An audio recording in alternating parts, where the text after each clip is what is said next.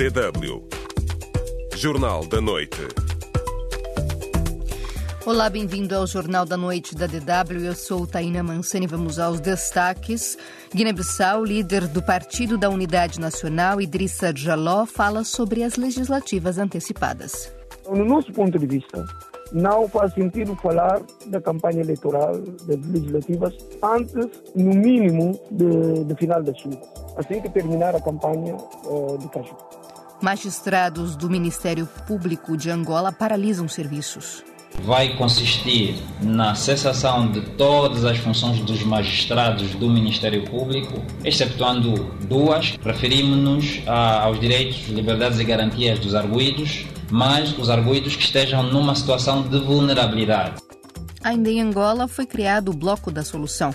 Qual será o futuro da Casa CE? E milhares de pessoas juntaram-se em Moscou para um último adeus a Alexei Navalny. Estes são os destaques do Jornal da Noite. Você está com a DW África. Continue conosco.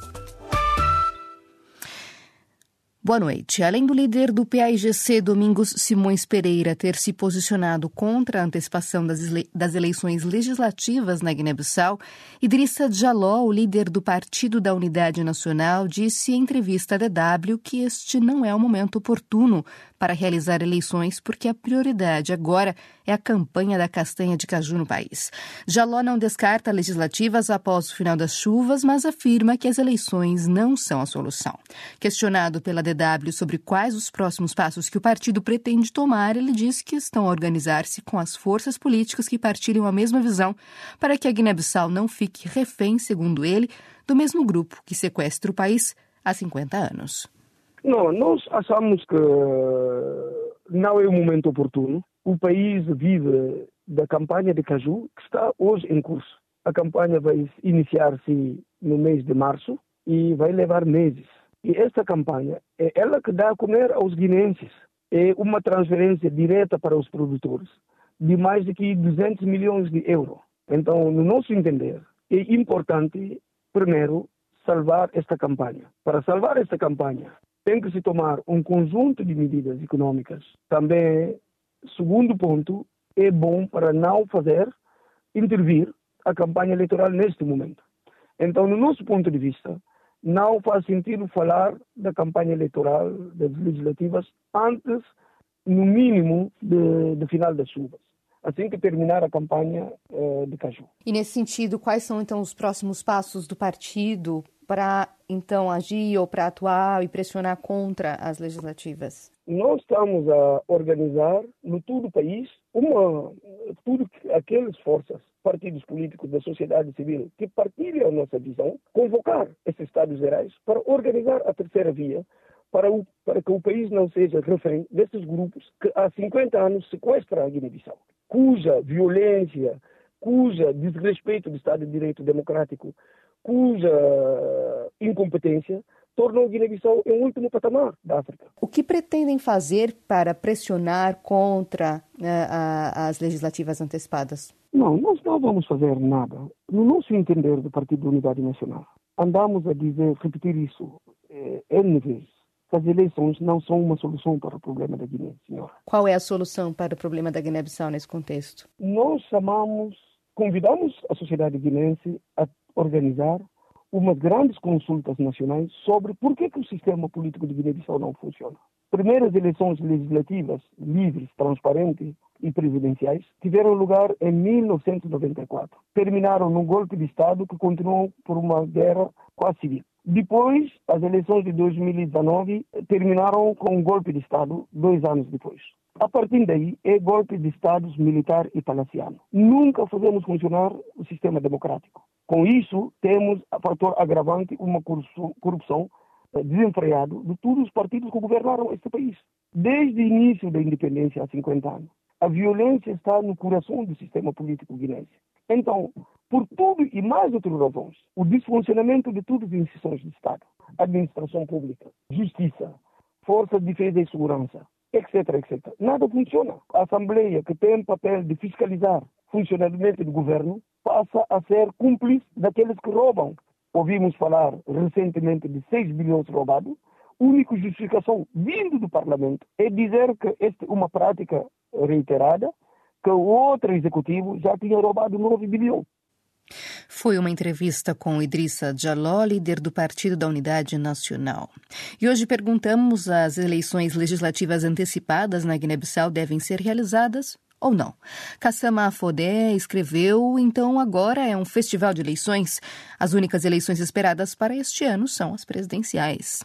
Kuforo Diagoi Intampana escreveu a campanha de Caju e eleições é uma mera compra de consciência do, dos menos atentos, tudo por causa da fome vivida no país. Mas as eleições não são prioridade porque as leis não são respeitadas pelo próprio presidente e os seus membros do governo. Mais comentários à frente nesta emissão, saiba como pode participar do debate. Pode responder à pergunta do dia no Facebook da DW África. facebook.com barra DW Português. Estamos à espera das suas reações.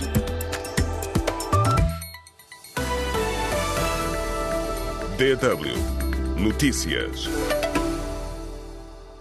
Em Angola, o presidente do Tribunal Supremo pediu hoje paciência aos magistrados sobre o reajuste de salários. Joel Leonardo prometeu hoje o reajustamento do estatuto remuneratório dos magistrados, afirmando que uma das virtudes que se exigem dos juízes é a arte de saber esperar. Este é um tema que desenvolvemos mais à frente neste jornal. Em Moçambique, o Ministério Público repudiou hoje os ataques contra propriedades e magistrados na província de Manica, no centro de Moçambique, alertando para a afronta à administração de justiça no país. O Centro para a Democracia e Direitos Humanos, organização não governamental moçambicana, diz que apresentou uma denúncia à Procuradoria de Nampula, norte do país, contra polícias por alegados homicídios e ofensas corporais nas eleições autárquicas. O CDD disse em comunicado que os polícias visados mataram quatro pessoas e cometeram 13 ofensas corporais durante a sua atuação no processo eleitoral autárquico de outubro de 2023 naquela província.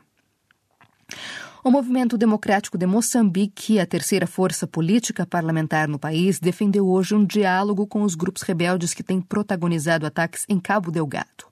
Na quarta-feira, também a Renamo, principal partido da oposição, exigiu ao governo que entre em diálogo com os grupos responsáveis por ataques.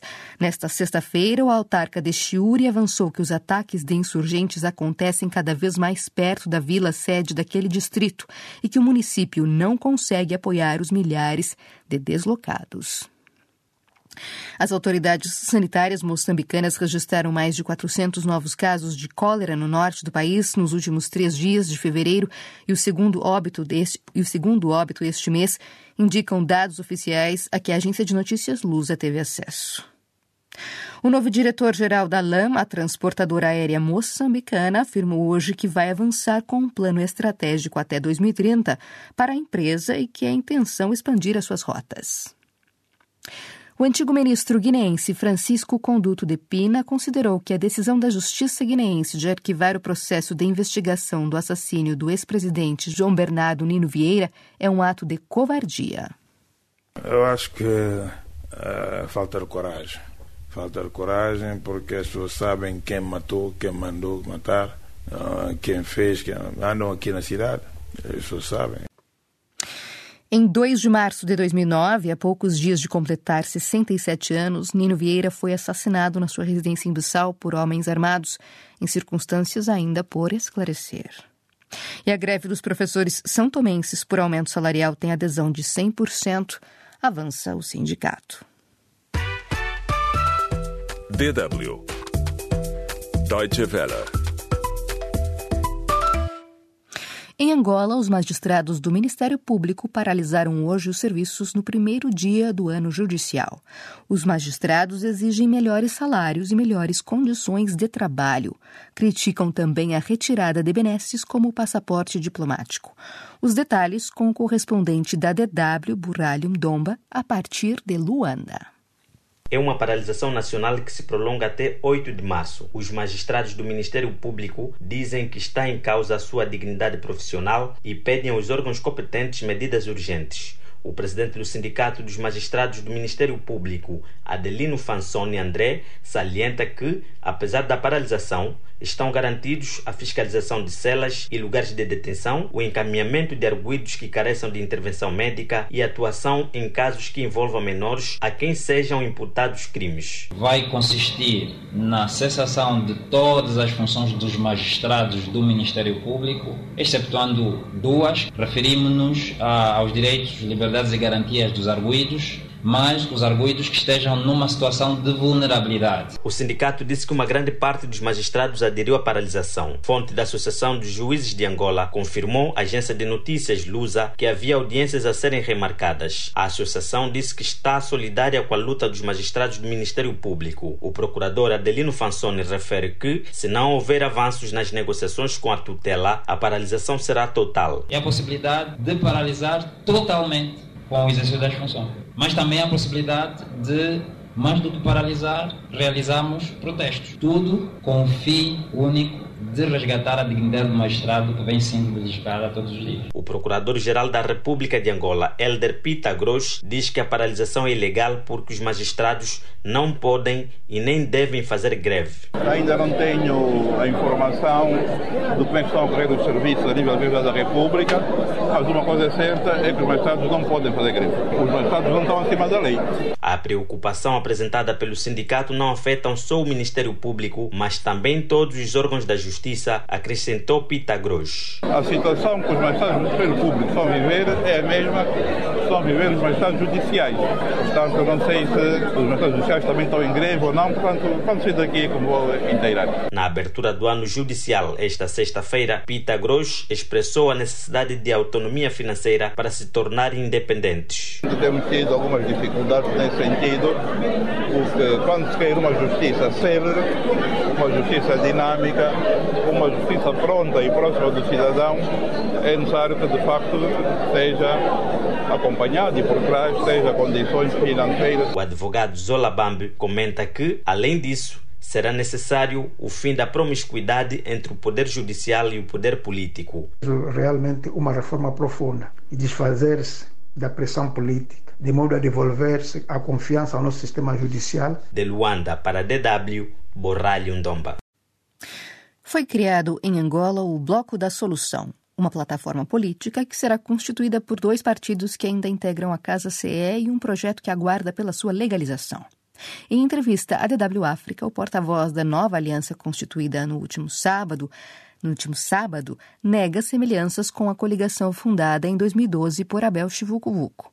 Mas um analista entende que este projeto não tem pernas para andar. E qual será o futuro da Casa CE? Manuel Luamba.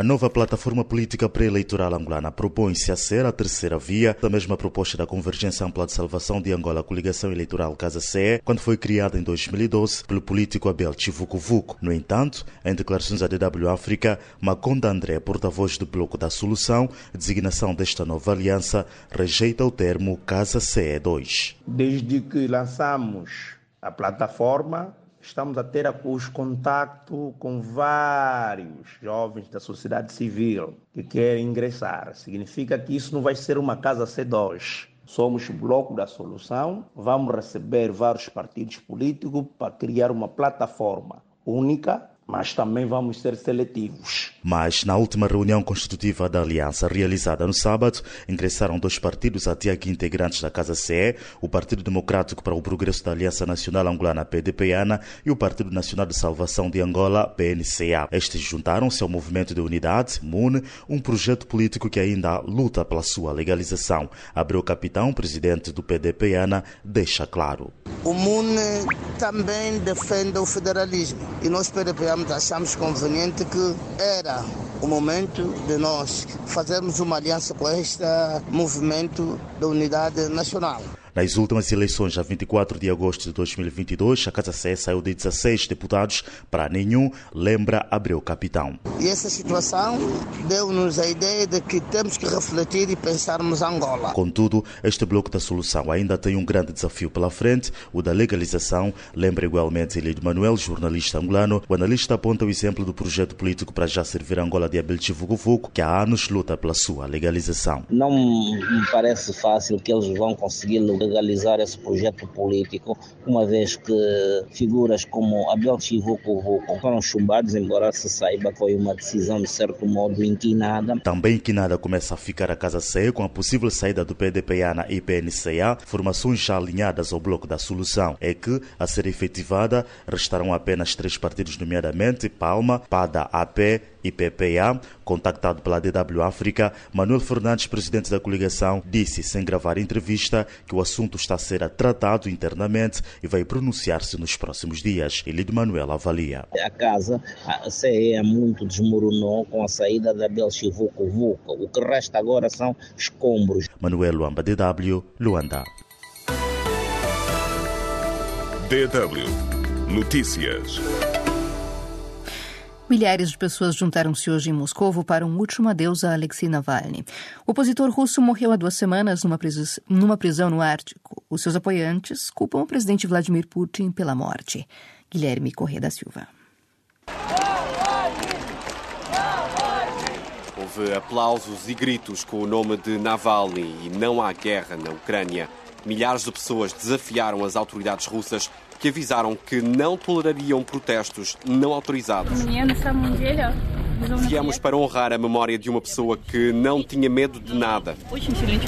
Dentro da igreja, o caixão com o corpo de Navalny foi coberto com flores vermelhas e brancas. Foi divulgada uma foto em que a mãe do opositor russo segura uma vela ao lado do caixão. Navalny tinha 47 anos de idade. Foi um dos maiores críticos do presidente russo Vladimir Putin. Foi envenenado e esteve exilado na Alemanha mas regressou à Rússia. Estava a cumprir pena por extremismo.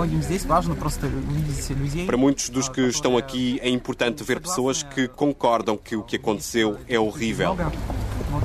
Esta semana, um aliado de Navalny disse estar convencido que o opositor foi morto para impedir que fosse libertado numa troca com prisioneiros estrangeiros. A presidência russa nega qualquer envolvimento na morte de Navalny. A certidão de óbito refere que Navalny morreu de causas naturais. Na rede social X, Yulia Navalnaya, viúva do opositor russo, prometeu que vai orgulhar o marido e continuar a causa. Guilherme Correia da Silva, DW.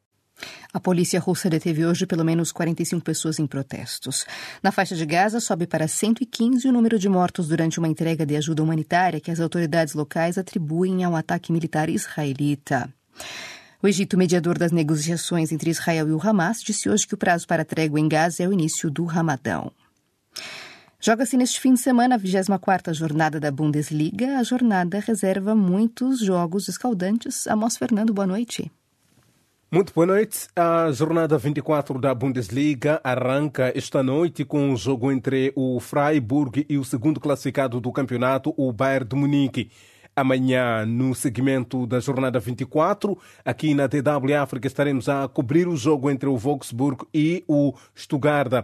Há outros jogos importantes na jornada. Amanhã, o União Berlim recebe o Borussia Dortmund, Mainz recebe o Borussia Mönchengladbach, o Bochum recebe o RB Leipzig, o Heidenheim defronta o Frankfurt. E depois Darmstadt defronta o Augsburgo. E no encerramento da jornada 24, o Colônia recebe no domingo o líder do campeonato, o Bayer Leverkusen. Boa noite, estamos juntos.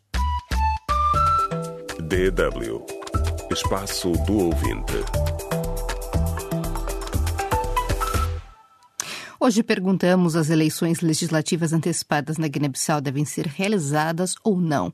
Muitos comentários nos chegaram através da rede social Facebook. Ibrahim Issa Baldé escreveu: não há necessidade por duas razões. O país tem um parlamento que não completou 12 meses, que, salvo um golpe de Estado, não pode ser dissolvida, de acordo uh, com a CR, CRGB.